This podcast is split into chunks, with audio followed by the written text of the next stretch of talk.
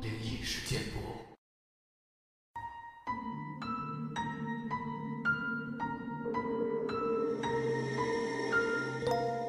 嗨，你好，欢迎来到今天的奇闻事件部，我是主播莫大人。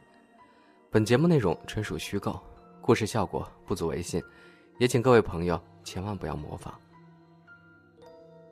前两期节目呢，我们分享了深海潜水员的故事。今天呢，我们继续这个话题。他说，在上一次发文之后，我的前潜水监督联络了我，他告诉我分享这些故事的危险性。然后他的语调变了，在下面的事态开始恶化了。他过去从没这么坦率的跟我谈过那个。但他继续说：“我们上礼拜出了意外，几个人死了。我很震惊。我们都知道危险性，也都见过伸出的守护者，但没人想过真的会死人。跟死神擦身而过几次之后，你只会认为接下来也是如此。出于对我们死去队员的敬意，在分享这则故事前。”你得慎重考虑，也要了解讲出来并不安全。他接着说道：“军方告知团队，要进行一次一般的打捞工作，但是他们对工作内容打马虎眼到不可思议的程度，只提到有艘下沉的潜艇。潜水团队跟他们的装备被载上一艘美国海军所属的船只。”为了护送到计划地点，这并不寻常，但并非前所未闻。在他们的航行途中，事情变得越来越诡异。一开始是海军司令为他们做简报，他叙述了这次工作的保密协议，然后简报转给了一个没介绍自己的男人。他解释说。海军正在测试一台潜艇的原型。它的功用跟他所使用的技术，都与他们无关。需要知道的只有它相当巨大。它的尺寸会让他们见过的任何潜艇相形失色。他随后承认，海军并不需要他们来打捞，只要从旁协助取回原型就好了。他也提到，海军已经跟潜艇人员失联四天了。声纳图显示，潜艇正停在海底，原封未动。但几次企图通话，都没有人回应。当船抵达地点时，团队发现不止他们在那儿，有将近一打的海军船只已经在那儿等候他们了。接着，潜水员得到命令，要下水工作。首要的难题就是查看潜艇的损坏度，跟打捞的风险。他们得提供海底的情报，让工程师制定打捞计划。军方不想用起重机打捞，虽然这对他们是熟悉的做法，因为军方想让原型尽可能的保持在最佳的状态。潜水员入水不久后，就对眼前的人造物感到惊叹。因为他们从未见过这种东西。它巨大无比，从他们下潜的地方根本看不到这台潜艇的前后端，而且那里海水已经异常清澈了。此外，潜艇本身是一体成型，由一块涂上涂料的光滑金属所造。然后他们开始检查潜艇上的损坏，在达到最大下潜许可时间后。他们安然无事的返回水面，跟下一组人马交接。他们跟下一组回报说，他们已经探索了中段到尾段，没找到任何明显的损坏。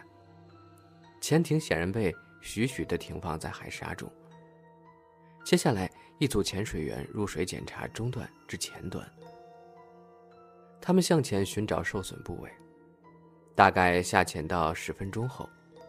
一位潜水员开始敲打船壳，两位潜水员都立刻回报，他们能听到潜艇里头有人在猛力拍着船身，并且大喊。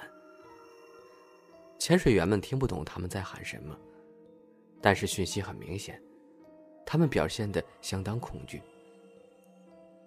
监督回报说，找到了潜艇人员还活着的证据，然后潜水员持续前行。大概在下一次定期回报的前五分钟吧，他们发现潜艇的金属外表布满了刻痕，潜艇上布满了象形文字，而且从前端一路往终端延伸。然而，还是没发现任何会让潜艇停止运作的结构性损坏。于是，潜水员们返回水面，他们跟海军司令汇报了今日的发现。团队跟海军保证，潜艇还能够装载里头的人，但海军想取回潜艇的话，里头的人也会有些风险。第二天开始后，潜水员依照指示下潜到四个指定位置。工程师们需要确认里头的人能听到器具的操作声。潜水人员马上回报说，他们还能听见里头的排击声。然后他们迅速、轻松地定出了四个锁具装备点。当他们接近潜艇前端，也就是覆盖着象形文字的区域时，他们注意到一个移动中的形体。毋庸置疑，因为他们都目击到了，但他马上从两人目光中消失。潜水员们不知道他去了哪里。两人同意尽快找到剩下的装备点。工作进度很快，剩下的两个点马上被找到。四个点都相当完好，而且随时可以使用。当准备回到水面时，他们被告知说还有两个位置需要检测，分别是在右舷跟左舷的两个舱门。工程师坚持那些地方也需要检查。监督很警惕，他说：“上面这帮工程师。”听你们报告说有东西在潜艇附近移动，表现得很不安，所以他们插手了，说你们一定得找到那两个舱门。我不知道怎么回事但是他们好像在瞒着什么，你们要小心一点。潜水员们抱着疑问，回到那个区域重新仔细检查。他们开始不久后，看到一个形体从潜艇中冒出来。他正把一具尸体从舱门中拖出来，他们冻住了，看着他把舱门关上，然后将尸体拖走。直到他们接近那个位置，才发现，舱门在金属涂料跟密密麻麻的象形文字中，几乎难以辨认了。但他的确就在那儿。当他们回报这件事儿时，舱门再次打开，上头的人跟两个潜水员失去了联络。他们陷入了恐慌。输气管的拉扯能看出两人遭受的痛苦。于是，待命的潜水员戴上他的头盔，准备下水。输气管被剧烈的摇晃拉扯。一旁的潜水员明显很恐惧。尽管如此，他还是接近船边，准备入水。就在这时，那个拉扯停止了。输气管突然瘫软在海中，不久后，气泡冒出了水面。监督抓住那个待命的潜水员，跟他说：“找到他们两个，然后他妈的滚出那个鬼地方。”潜水员进入水中，开始追踪他们的输气管。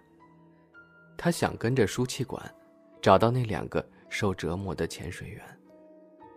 但剧烈冒出的气体来自更下方。最后，他抵达了源头，而输气管已经被切断了，气体都被打进水中。知道潜水员们毫无氧气供给，他急切地在那块区域寻找他们。五分钟后，在依旧不见人影的状况下，他被命令去检查舱门。他发狂似的前往那儿，抱着潜水员们还活着的微薄希望。当他抵达时，他看到打开的舱门，跟两具倒卧在地上的尸体。他进到潜艇内部，想救活他们，但他也同时注意到，潜水艇的暗处有某些东西。他紧抓手边的尸体想离开时，那些东西朝他冲了过来。他们马上就到我眼前了，开始撕扯着我的身体和装备。在恐惧中，他抛下尸体，试图逃离潜艇。一阵挣扎之后，他重获自由，然后冲回了水面。返回船边时，已经失去意识了。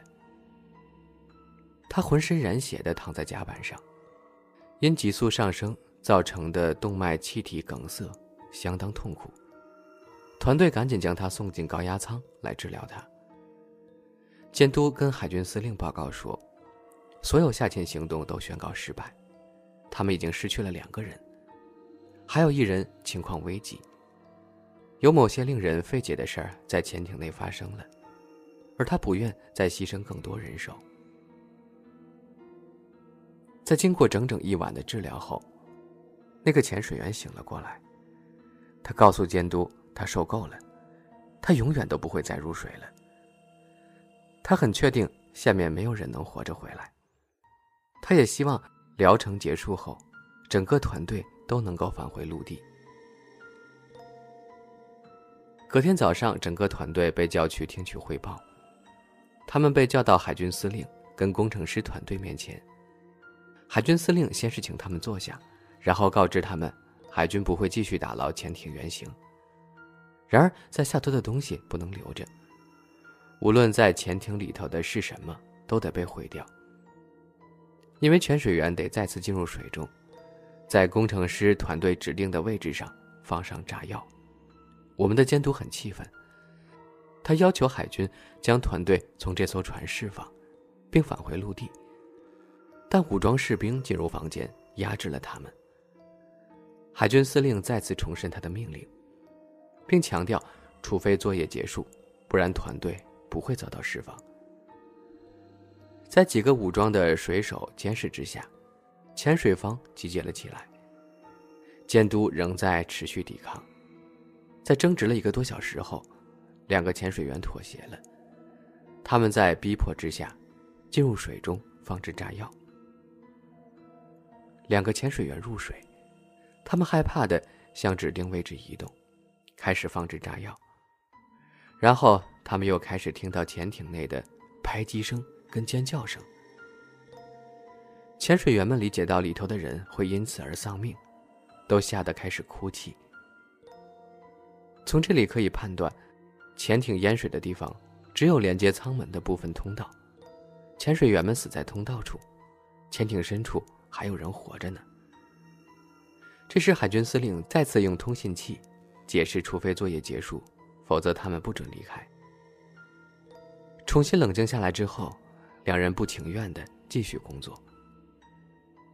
两个潜水员完成了任务之后，返回了水面。羞愧之下，他们不愿跟任何人说话，远离了潜水房。船只终于从下潜地点起航。团队又再次被叫来。海军司令感谢他们为了伟大国家的服务，并告诉他们，因为遭遇了令人遗憾的悲剧，他们将获得一笔可观的赔偿。他之后把保密条约跟他们所目睹的事情过了一遍。他对团队最后的话是：“如果上述事项被透露给大众，你们会有相当严重的后果。”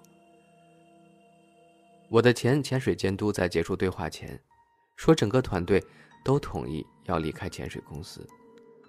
他们对深海的恐惧，跟对这份工作的悔恨，太过沉重了。世上有些地方，是人类不应涉足之处。他只跟我这么说。